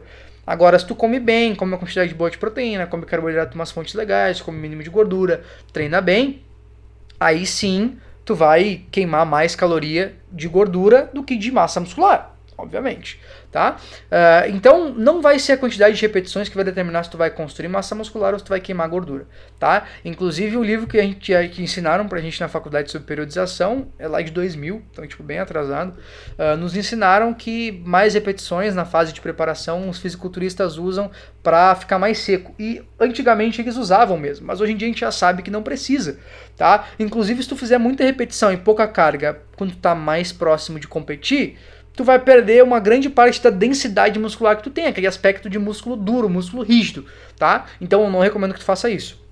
Agora sim, quanto mais repetições, a partir de 15, 20, quanto mais repetições, mais resistência muscular tu tende a desenvolver. Quanto menos repetições, mais força. Então, de 1 a 5, 6 repetições, tu tende a trabalhar um pouco mais com a força, então, mais força, menos repetições, mais carga. Quando tu trabalha entre 5, 6 repetições e 15 e 20, tu tende a estimular bem a hipertrofia, tá? E quando tu faz de 15, 20 até 30, 40, 100, sei lá, quantas tu quiser, tu tende a trabalhar um pouco mais a resistência. Por isso, quando a gente olha um corredor, um maratonista de 42 km, por exemplo, eles são mirradinho, magrinho, não tem muita massa muscular. Tem pouca gordura? Tem pouca gordura. Por quê? Justamente porque eles usam muita gordura para queimar calorias, porque a calorias que eles precisam queimar é devagar mas eles não têm muita massa muscular. Por quê? Porque eles fazem muita resistência. Então o corpo deles vai convertendo as fibras no tipo 1, que são fibras de tipo de resistência. Tá? Inclusive tem aqui um, um postzinho também no meu feed sobre tipos de fibra e fazendo uma comparaçãozinha entre fibras do tipo 1 fibras do tipo 2 e como é que isso se relaciona com as repetições que tu faz. Agora um fisiculturista, ele vai trabalhar em torno de 1 até 15, 20 repetições, talvez até 30, não tem problema em alguns músculos, alguns exercícios. Isso vai estimular mais a hipertrofia, por isso que fisiculturistas têm um um tamanho muscular bem maior do que o maratonista. A gente quer mais força, a gente quer mais uh, hipertrofia, não tanta resistência, tá? Mas não tem ligação nenhuma com queimar ou construir massa muscular, tá? Se tu fizer 100 repetições, tu vai estar tá estimulando a resistência, mas se tu fizer 5 repetições, tu vai estar tá estimulando a força, mas tu pode também crescer dos dois jeitos, tu pode estimular dois tipos de hipertrofia diferentes também, tá? Mas não não não cai nessa de fazer mais repetições para queimar gordura e fazer menos repetições para crescer. Isso não existe. Tá? Se tu tá perdendo gordura, tu pode fazer sim repetições mais baixas com mais carga, não tem problema, vai desenvolver bem tua força, tua hipertrofia também. E se tu quiser fazer uma algumas partes de ganho de massa muscular e quiser treinar com 15, 20 repetições, também não tem problema nenhum, também vai ter um estímulo legal para hipertrofia, desde que esteja suficientemente próximo da falha. Até no meu treino, até que tu fez esse último, tem dias que eu faço menos repetições, né? Exercícios, né? Que eu faço menos repetições. E alguns exercícios, tipo extensora, que é um que tu colocou um dia no. Um, acho que um dos treinos um inferiores. Dos treinos, uhum. Eu faço mais de 20 repetições. Faz de 20 né? a 30. 30, uhum. 20 repetições que é diferente do, da, do outro dia de inferiores, né? Que eu faço daí menos repetições, né? É, o, o que acontece é que são estímulos diferentes, né? Então, tem benefícios de tu trabalhar mais para força, tu vai estimular fibras musculares diferentes de quando tu estimular mais a hipertrofia e quando tu estimular mais a resistência. Só que entenda entendam, vocês estão ouvindo, que não é algo estático, tipo assim, de 1 a 5 é força, na sexta repetição já é hipertrofia, né? Tu tá fazendo 20 repetições, na 21 primeira já é resistência. Então não tem essa ligação, tá? Não é uma coisa uh, nesse sentido assim, tá? Uh, e de maneira geral, o que a gente tem é que tu pode estimular a hipertrofia tanto com mais carga quanto com mais repetições. E cada exercício tem um regime de repetições que funciona melhor. Por exemplo, um agachamento. Se tu fizer um agachamento para muitas repetições, tu vai estar estimulando bem mais a resistência, inclusive mais o teu sistema cardiorrespiratório, que é o teu coração, teus pulmões, tu vai estar estimulando o teu corpo a ser mais resistente a isso, a trocar mais oxigênio, a ser mais resistente a esse tipo de movimento, do que tu fazer com mais carga, que tu vai estimular mais a força e mais a hipertrofia. Então, por exemplo, no agachamento, eu tendo a trabalhar entre 5, 4 até 6, 10 repetições. Mais que isso eu não faço porque, na minha experiência, a gente fica muito cansado aqui no coração, no pulmão, a gente fica muito ofegante, a gente não consegue. É, ter um desenvolvimento muito bom, porque geralmente teu coração e teu pulmão cansam antes das tuas pernas, tá? Uh, então, na, na extensora, a gente consegue botar repetições mais altas, por exemplo, porque é um exercício mais isolado. Então, vale a pena a gente, a gente explorar um pouco mais essa resistência, até porque isso dá um pump muito bom, dá um inchaço celular muito bom, que também é um aspecto, um mecanismo que pode ajudar na hipertrofia. Então, eu estou testando, honestamente, testei contigo, estou testando comigo, estou testando com meus alunos também da, do personal da consultoria, fazer alguns exercícios com bem mais repetições, tipo de 20 a 30, bem alto mesmo até a falha, mais pro final do treino, para ver se isso dá um estímulo melhor para hipertrofia e tem funcionado muito bem. Para mim, pelo menos, funciona muito bem. Uh, pro Matheus também, que é meu aluno de personal, também funciona muito bem. E pra ti a gente não conseguiu testar muito, muito bem, porque entrou essa questão da pandemia, então a gente não conseguiu né, dar muito segmento nesse sentido. E aí a Sara fez uma pergunta aqui para nós. Ela perguntou se tem como uma pessoa mudar de fibras resistentes para fibras de tipo de força. Tem. Tem sim. Uh, as pesquisas já apontam que tu consegue, o teu corpo ele é muito inteligente no sentido de converter tuas fibras para aquilo que tu mais necessita. Então, uh, os caras que são corredores de maratona, eles começaram normais. Tem pessoas que têm mais fibra do tipo 1 tem pessoas que têm mais fibra do tipo 2. Naturalmente, nasceram assim, uma questão genética. Por isso que tem mais tem, tem pessoas que se dão muito bem com esportes de força, então tem muita força, e tem pessoas que têm muita resistência. Eu, por exemplo, não consigo fazer, eu não consigo correr na esteira por muito tempo. Minha panturrilha começa a queimar absurdo. Por quê? Porque eu não tenho muita fibra do tipo de resistência na panturrilha. Se eu começar a treinar com muito mais repetição e com bem menos carga, pode ser que eu fique mais, uh, mais resistente, né? Pode ser não, eu vou ficar mais resistente ao longo do tempo a, a esse esse estímulo. Então, o teu treino, o teu regime de repetições, o estímulo do treino, ele pode sim direcionar uma conversão das fibras do, uh, musculares para o tipo que tu quer. Então, se tu treinar muito, muito força, tu vai converter tuas fibras aos tipo 2A e 2B, que são mais para força. E se tu fizer muita resistência, tu vai tender a converter tuas fibras do tipo 1, né, as fibras do tipo 2 para as fibras do tipo 1, que é mais resistência. E também cada grupo muscular tem diferentes uh, distribuições de fibras. Às vezes tem gente que tem o fibra mais de resistência do bíceps, tem gente que tem fibra de mais uh, força. E isso pode mudar. Isso pode ser diferente de um bíceps para o outro, pode ser diferente de uma panturrilha para outra. Né? Tu pode ter, por exemplo, quadríceps mais para força, panturrilha mais para resistência. Então, tem muitas coisas que podem ser uh, modificadas nesse sentido e depende da pessoa. Mas de maneira geral, não é algo que eu pense muito e que eu acho que o treino em si uh, que tu consegue manipular isso e que vai fazer muita diferença. Mas sim, se tu quer resistência, tu tem que treinar mais para resistência, se tu quer mais força, treina mais para força, se tu quer mais hipertrofia, treina mais para hipertrofia. Isso é o princípio da especificidade, tu tem que treinar de acordo com, com aquilo que é específico para o que tu precisa. Tem muitas pessoas que sentem medo de aumentar muito a carga, porque acredito que quanto mais carga, mais lesão. Isso é real? Depende. Ó, não foi não essa resposta. Essa aí foi depende, tá? Por quê? Uh, a, a, a, lesão, ela é igual a dor, ela é multifatorial. Então, a gente não sabe ao certo todos os mecanismos e todos os... Uh, todos as, as minúcias de que levam a pessoa a se lesionar, tá? O que, que a gente sabe? Que é interessante, que são dados que cada vez mais têm sido uh, abordados na literatura. Quanto mais tu descansa, quanto mais tu dorme, menor é o teu risco de lesão. Então, se tu dorme pouco, teu risco de lesão aumenta bastante, tá? Naturalmente, tu pode se lesionar mais feio, talvez. Isso não tem, não, não conheço pesquisa para para apontar, mas pelo menos na minha concepção, Se tu estiver fazendo um agachamento com 200 quilos, a chance de, se tu te machucar, tu te machucar mais com 200 quilos é maior do que se tu te machucar com 20 Com quilos. certeza. Óbvio. Ah. Mas não necessariamente que tu botar mais carga vai ter mais lesão, tá? Tem muita gente que treina durante muitos anos e não tem lesão com muita carga. Tem gente que começou ontem na academia com uma carga bem baixa e tem lesão. Então tudo vai relacionado ao quanto tu te alimenta, ao quanto tu te hidrata, tá? A hidratação é muito importante para prevenção de lesão, ao quanto tu descansa, o quanto o teu treino é bem periodizado, que é uma maneira de prevenir lesão, periodiza o teu treino. Treinar até a falha o tempo todo, tua técnica ser ruim, não ser bem eficiente, não ser bem eh, desenvolvida para ti, não tá sempre sendo reciclada, é um caminho certo para tu te lesionar, tá? Mas dentre todos os esportes, rugby, uh, powerlifting, outros esportes de competição, a musculação é um dos que tem o menor índice de lesão. Então, é um dos esportes mais, entre aspas, seguros para tu fazer, porque é um ambiente controlado, tu que escolhe a carga que tu coloca. Né? Se tu tá jogando bola, por exemplo, tu tá jogando um jogador de futebol, tu tá correndo para um lado, tu pisa no chão e alguém pega e dá uma, uma, uma joelhada no teu joelho, teu joelho pode virar do avesso, tu rompeu o ligamento cruzado anterior. Acontece pra caramba no futebol. Ah, acontece muito rompimento de posterior de coxa. Sei lá, tu vai trabalhar, por exemplo, com algumas ah, modalidades tipo tênis, acontece muito, muita lesão de manguito, muita lesão de antebraço, muita lesão de cotovelo, de epicôndilo. Então, é muito relacionado ao esporte e também à pessoa. Tem pessoa que simplesmente não se lesiona. Pode dormir mal, comer mal, treinar mal, com carga pra caramba, uma técnica horrível e não lesiona. Tem gente que tá dormindo bem, comendo bem, treinando perfeito, a técnica tá tri boa, com uma carga média e estoura alguma coisa.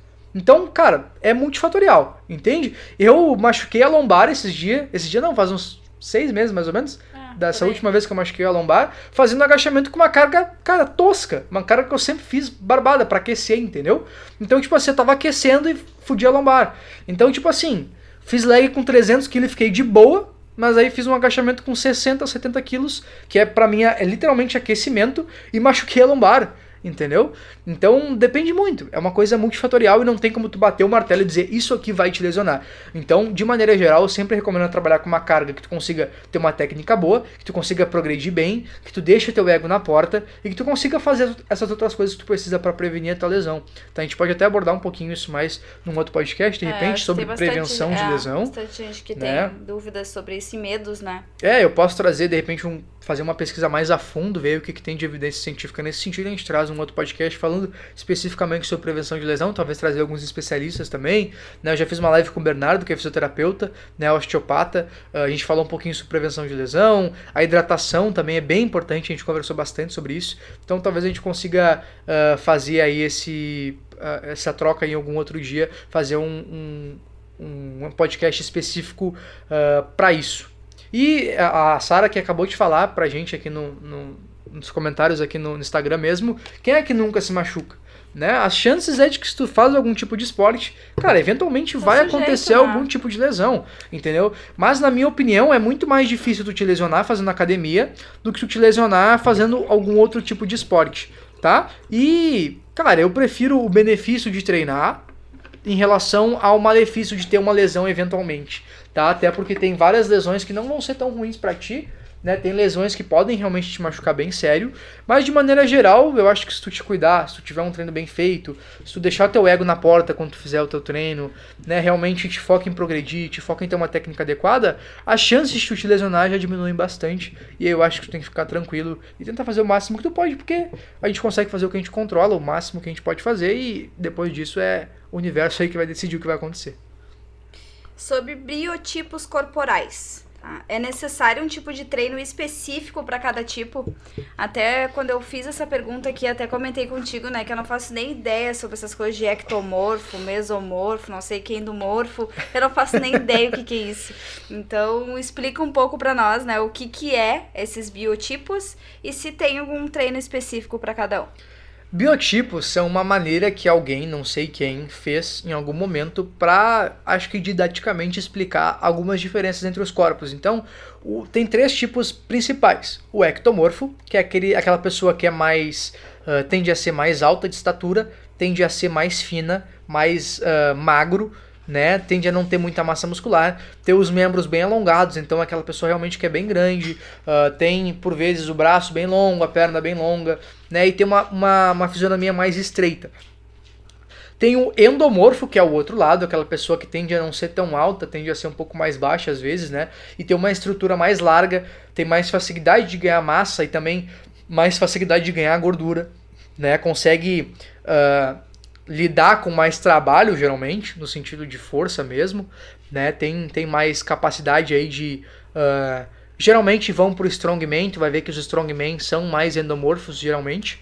Tu vai ver que são pessoas que tem uma estrutura maior, são mais largos, tem o quadril largo, os ombros largos, tu vai ver que punho é muito largo, pescoço, né? Uh, tem a distância entre os dois ombros muito aberto, muito uh, muito uh, assim para né? fora, largo mesmo.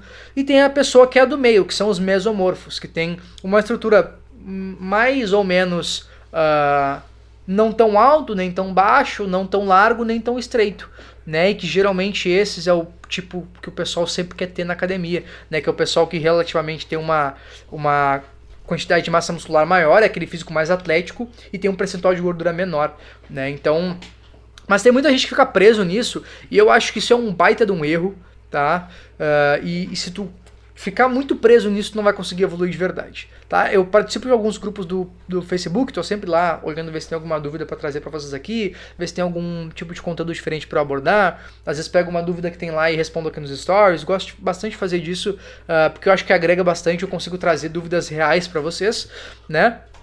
E, e, a real é que muita gente se preocupa com isso. Muita gente. O pessoal sempre diz: Ah, eu sou ectomorfo, qual é a melhor dieta, qual é o melhor treino? No meu treino não pode passar de uma hora, porque para mim é difícil ganhar massa muscular, então não posso treinar muito, né? Cara, esquece. Vou repetir: esquece, tá? Não se preocupa com isso. Não tem diferença nenhuma para tu ganhar, perder peso, estimular massa muscular, perder gordura. É o mesmo princípio para todo mundo. Vai ter gente que vai ter mais facilidade, não quer dizer que é endomeso ou ectomorfo. Vai ter gente que vai ter mais dificuldade. Eu tenho dificuldade em ganhar peso, em ganhar massa muscular. Tenho facilidade em perder gordura. Não quer dizer que eu sou ectomorfo, não quer dizer que eu sou endomorfo, mesomorfo. Não importa, não tem nome. Até porque ninguém vai ser só um tipo. Tu sempre vai ser uma mistura, entende? Então, geralmente, pessoas que são afrodescendentes têm muita massa muscular. Muita. Geralmente as pessoas que são negras têm muito mais desenvolvimento muscular do que as pessoas que são brancas. Geralmente as pessoas que são europeias têm muito mais flexibilidade. Isso eu que estou dizendo, tá? Não sei se tem algum estudo nem nada, mas é, quando eu era mais novo eu fazia balé. Para quem não conhece, quando eu era mais novo eu dancei balé e dancei jazz por algum tempo, um, dois anos. Gostava bastante, vim dessa área de dança, também fui músico, então eu tive contato com esse meio e por várias vezes eu vi que a gente que é brasileiro, que tem uma mistureba de várias, vários, uh, vários povos aí, a gente tem que fazer um trabalho muito grande no balé para conseguir ter flexibilidade. Enquanto as pessoas que são da Europa, às vezes os russos, enfim, uh, pessoas mais para aqueles lados lá, eles trabalham mais a técnica porque o alongamento eles já têm então olha que legal, cada povo, cada cultura, cada tipo, cada etnia tem características diferentes, né? Então, cara, isso é individual pra caramba. Às vezes tu vai ser uma pessoa que, tem, que é branca, mas tem muita massa muscular, às vezes tu vai ser a pessoa que tem negra, mas tem muita flexibilidade, então depende. Não, não, não é uma regra, tá? O que eu digo é o seguinte, tu tem que te preocupar com os princípios, que é quantidade de calorias, é, frequência de treino, volume de treino, intensidade, progressão, é, trabalhar a tua técnica, tá? Trabalhar bastante naquilo que a gente uh, sabe dos princípios que regem de acordo com a ciência. Então, isso vai te dar muito mais resultado a longo prazo do que te preocupar com o tipo de fibra muscular que tu tem, com o tipo de biotipo que tu tá, uh, com como que tu faz para fazer uma dieta específica para ter o biotipo. Tem muita gente que procura isso e é uma perda de tempo tá? Então não fica preso com essas coisas, não te preocupa com isso, só faça a dieta direito, treina tranquilo. Se tu tem, a Sara que tá dizendo de novo, eu tenho mais gordura. Se tu tem mais gordura, faz uma dieta para perder gordura, tu vai perder gordura. Pode ser que demore mais para ti, Beleza, faço por mais tempo, não tem problema. Se pra, pra mim é mais rápido, eu faço por menos tempo. Já pra mim é difícil construir massa muscular, então eu tenho que ficar muitos anos para ganhar massa muscular, que talvez tu ganhe mais rápido. Então, essa diferença é uma diferença legal, é o que faz o negócio bacana, é o que faz dar vontade de entender cada vez mais para conseguir aplicar melhor para cada pessoa. Né? Então, é esse o desafio que a gente tem como coach, como treinador, é conseguir fazer essas coisas. Uh, se relacionarem melhor e serem bem aplicadas no dia a dia de cada pessoa. Então, sobre as dietas malucas. Conheço pessoas que fazem detox, dieta da lua, dieta do passarinho. Gente, isso é muito engraçado. Cara, Dieta da alface. a gente até pesquisou na internet. A gente se prestou a colocar no Google dietas malucas. Cara, apareceu cada uma, velho. Jejum intermitente, né? Queria saber, assim, afinal de contas, né? O que que funciona pra perda de gordura e manutenção de massa muscular? O que funciona é déficit calórico aliado com treino. Então, existem várias dietas, tá? Aqui eu vou até, vou até pegar a cola aqui que tu colocou. Ah, tem gente que faz eh, dieta detox ou dia detox, dia que tu vai, tipo assim, tu entope, desculpa o linguajar, tu entope o cu de besteira, come pizza, come x, come gordura pra caramba, fritura, um monte de coisa processada, e aí tu quer fazer um dia pra desintoxicar teu corpo. Brother, não intoxica pra começo de conversa. E outra, comida não é tóxico, se fosse tóxico tava morto. Beleza? Então, tipo assim, comer um pouco mais de gordura num dia não vai intoxicar o teu corpo e fazer com que ele, meu Deus, meu corpo precisa de suco de, sei lá, de beterraba Alface com alface, com Couve. couve pra conseguir desin- desintoxicar. Se tu realmente precisar desintoxicar, tu tem que ir pro hospital, fazer uma lavagem estomacal. É isso que significa desintoxicar. Tá? Se tu comer besteira, só volta pra dieta e come normal, porque teu corpo vai se ah, encarregar de resolver o que tem que resolver, tá? Então, foge das pessoas que ficam te vendendo esses dieta detox, suco detox, essas porcaria tudo, nada disso funciona, esquece isso. Ache uma pessoa que é nutricionista, que tem um conhecimento adequado de nutrição, tá? Nutrição especificamente esportiva é mais interessante ainda, pra te ajudar a ter uma luz e tu não ficar fazendo esses negócios de perder tempo, perder dinheiro e perder saúde, tá? Tu ficar enchendo o cu de besteira num dia e aí no outro dia tu passar suquinho e chazinho é a pior merda que tu pode fazer. Teu metabolismo fica uma bosta. Tu fode todo o teu corpo, cara. Num dia tu come, sei lá, 4 mil calorias só de merda. Aí no outro dia tu come 200 calorias só de suco. Olha que bosta. Então come duas mil num dia e duas mil no outro, tá mais tranquilo. Um, um estilo de vida flexível, que tu consiga comer as coisas que tu quer de vez em quando, tá? Não fica neurótico com essas coisas. E aí, cara, tem dieta da lua, dieta do passarinho, dieta do alface, low carb e jejum intermitente. Foram algumas da que a gente colocou aqui. Até assim, ó, é que as pessoas vão muito na onda uma da outra, né? Muito. Até quando a gente tava vendo sobre esses assuntos, né? Essa dieta da alface, quem faz essa dieta é a Beyoncé, né? Então ela, poxa, é um, um ícone, né? É um da- ícone na música e no cinema. Agora, É. de dieta, ela não sabe porra nenhuma, Aí tu desculpa. imagina, as pessoas que são fãs dela vão fazer isso. E ali diz que ela perde 6 quilos por, sema por, por semana, acho que por semana, por dia, Sim. sei lá. Uma semana, porque na segunda ela tá morta se ela Só que começar não alface. faz sentido, porque eu pesquisei, né, a fundo o que, que é essa dieta da alface, né? E ali diz que tu tem que comer meia alface no almoço, né? E ela tem que ser cortada em pedaços e temperadas com suco de limão. Ai tá? de ti que não botar suco de limão, não funciona. Só que depois. Ai, tu tem que beber antes de comer essa metade dessa alface, tu precisa beber um copo de água, tá? Sim, que é pra encher a barriga, porque uma alface não enche porra Só nenhuma. que durante o resto do dia tu pode comer normal. Então qual é o sentido que faz tu passar o período da manhã em jejum, tomando água? E aí, meio-dia, tu comer meia alface antes do almoço e depois tu enfiar o pé na jaca. Tu vai Sim, enfiar o tá pé morto na de jaca. fome. Porque tu tá louco Porra, de não comeu fome, nada. entende? Tá de sacanagem. Olha, Assim, ó, o que que funciona? Déficit calórico, tá? Tem algumas dietas, por exemplo, a low carb, que diminui a quantidade de carboidratos. É válida? Sim, desde que pra ti seja uma boa estratégia. Eu não gosto. Não conheço muitas pessoas no fisiculturismo natural que funcionam com low carb. Por quê? o que, que é a low carb? Low carb tu diminuir em relação a proteína, carboidrato e gordura, diminui a quantidade de carboidrato que tu come. Então tu vai comer mais proteína e mais gordura do que carboidrato. Eu não gosto muito, sabe por quê? Porque proteína depois do mínimo, já falei, nada de adianta.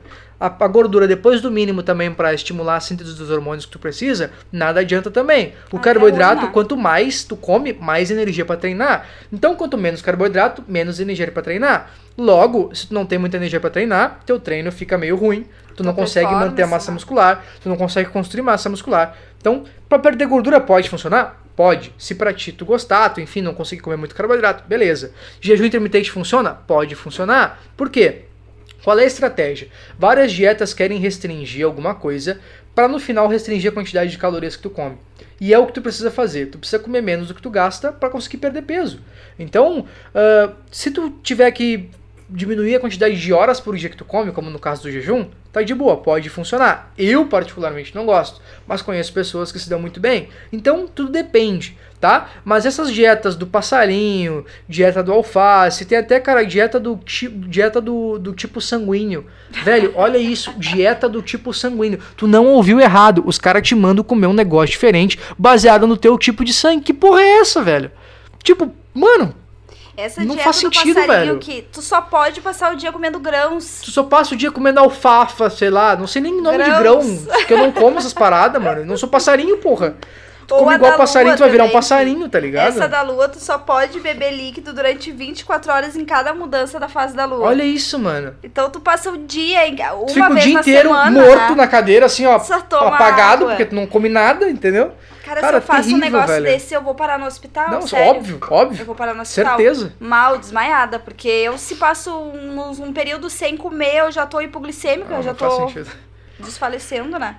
Então, E até pra te falar sobre esse jejum intermitente, eu acho que as pessoas têm que usar com sabedoria isso. Porque tem muita gente que usa de forma errada. Eu falo isso porque eu fui. Nunca me esqueço que eu fui almoçar com a minha irmã esses dias, né? No intervalo do trabalho. E antes da pandemia. antes da pandemia, isso né, já faz um bom tempo. A gente já tava começando a entrar na pandemia na época, mas ainda não tava esse caos, assim, né? E a gente foi almoçar num restaurante e a minha irmã comentou com a moça, né? Bah, acho que eu comi demais, que droga, né? Agora vou me pesar na balança, eu vou estar enorme, né? De novo, meu peso vai subir. E a moça disse pra ela, ai, por que que tu não faz o jejum intermitente? Ai, aquilo já começa a me dar uma coisa, sabe? Porque eu tenho pavor da- das dicas de balcão, né? Ah, É tu chegar num lugar e dizer, tô com dor de garganta, a pessoa já tem uma lista de medicamentos pra te receitar. cara, as eu- Uhum. pessoas acham que porque comem são qualificados pra te dar é, a- a- advice, como é que é? Conselho de dieta, né? As pessoas acham que porque treinam. Desculpa, treino não. Porque vão pra academia, sabem o suficiente pra te dar conselho de academia e todo mundo aparentemente é formado em medicina. Eu não sabia, mas tu sai do ensino fundamental formado em medicina. Tu chega assim, bata com dor de cabeça. Cara, isso é, é Covid. Aconteceu Ou não, comigo isso aí é, é sinusite. Uhum. Porra, mano. E ela pegou e disse, ah, por que tu não faz jejum intermitente? E a minha irmã muito curiosa, né? Porque a minha irmã, né, entre parênteses, Janaína, tu sabe o que eu tô te falando, né? Ela é muito influenciável pra essas coisas, né? Então ela, ai, como é que faz? Daí a, a moça disse, não, olha, eu sempre quando eu tenho um evento pra ir, né, eu enfio o pé na jaca um dia antes, como tudo que eu tenho que comer, e no outro dia eu, passo, eu faço jejum intermitente durante alguns dias, ela disse. E pronto, já tô entrando na calça de novo, já tô fina, magra e eu passo a vida assim. Eu não faço dieta, ela disse. Quando sempre que eu tenho um evento ou algum período que eu quero fazer, eu como tudo que eu quero, passo uns dias em jejum intermitente e depois enfio o pé na jaca de novo. Então eu acho que, poxa, sabe? É que isso aí não é o jejum intermitente real, né? O que, que, que, o, que, que o pessoal faz de jejum intermitente? E, e sempre procure um, um- um profissional da nutrição que vai saber, se tu quiser realmente fazer, é uma estratégia válida se tu quiser né? fazer, né? Para algumas pessoas é muito válido. O que que significa? Tu vai restringir algumas horas para tu comer e outras tu não vai comer. Então, por exemplo, tu vai fazer 8 por 16. Tu vai ficar 8 horas liberado para tu comer o que tu quiser. Não quer dizer que tu vai comer até estourar, tá? Tu vai sentir fome, tu vai comer. E depois tu fica 16 horas sem comer tá? Eu não me dou bem, porque eu fico às 8 horas sem comer de noite, quando eu acordo de manhã eu tô vesgo de fome. E eu posso ter comido horrores antes de dormir. Então, pra mim não funciona. Eu preciso comer frequentemente, senão eu fico com fome. Inclusive agora, eu já tô ficando com fome, e a gente comeu uma hora antes do podcast. Então era tipo 7 horas da noite a gente tinha comido. Agora que são 10 horas eu tô já com fome. Então vou precisar comer de novo.